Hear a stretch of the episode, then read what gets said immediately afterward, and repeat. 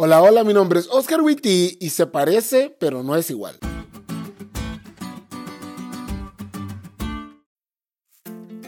¿Alguna vez has visto a un niño y decís, es el retrato de su papá? Ok, lo admito, reconocer que te ha pasado es súper de señor, pero estoy seguro que vos también lo has pensado. Hace dos meses unos amigos muy queridos tuvieron a su bebé. Obvio, mi esposa y yo nos alegramos muchísimo por la noticia y como buenos millennials, tras el mensaje llegaron las fotos. Y cuando vimos al guapísimo nene, Esther y yo nos volteamos a ver y dijimos, es una copia de su mamá. Ahora, cuando nos aproximamos a la Biblia, nos pasa algo similar. Le encontramos parecido con Jesús. Y si sos algo despistado y no identificas en dónde es que están las similitudes entre Jesús y la Biblia, tranquilo. La lección de este día enfatizaba al menos tres. Y hoy las vamos a ver. Número 1. Origen sobrenatural. Jesús fue concebido por el Espíritu Santo, es decir, María no necesitó intimar con nadie para la concepción, pero Jesús nació de María y María era humana. La Biblia también tiene un origen sobrenatural, porque nace en la mente de Dios, pero se da a conocer por medio de seres humanos. Número 2.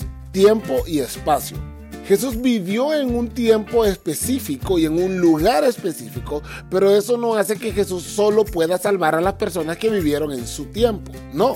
Jesús es atemporal y se constituye en el único redentor para todas las personas de todo el mundo y de todas las épocas. Y lo mismo pasa con la Biblia.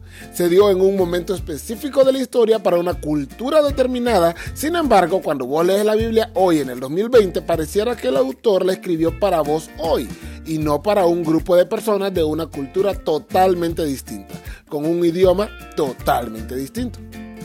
Y número 3, 100% humano y 100% divino.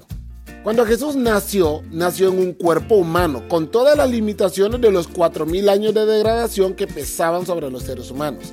Sí, era 100% humano, pero también era 100% Dios. Que estuviera vestido de humanidad no lo hacía menos divino. Y con la Biblia lo mismo. El lenguaje es humano, bien humano. Tiene las limitaciones de un lenguaje humano para comunicar una verdad tan infinita como la voluntad de Dios. Sí, es 100% humana la Biblia pero también es 100% divina.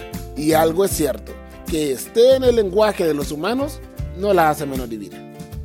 Jesús y la Biblia se parecen mucho, ¿no? Pero al igual que el hijo de nuestra amiga y ella, no son iguales. Mi amiga es más grande y ella es mujer, y su hijo es un bebé de dos meses y es hombre. Y lo mismo pasa con las similitudes entre Jesús y la Biblia. Podemos encontrar similitudes impresionantes, pero tal como dice la lección, no son idénticos.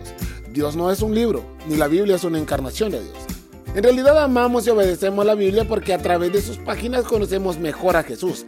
Así que tal como lo dijo Denise ayer, tu Biblia no la tengas olvidada en tu cuarto, que al leerla es como vivimos de toda palabra que sale de la boca de Dios.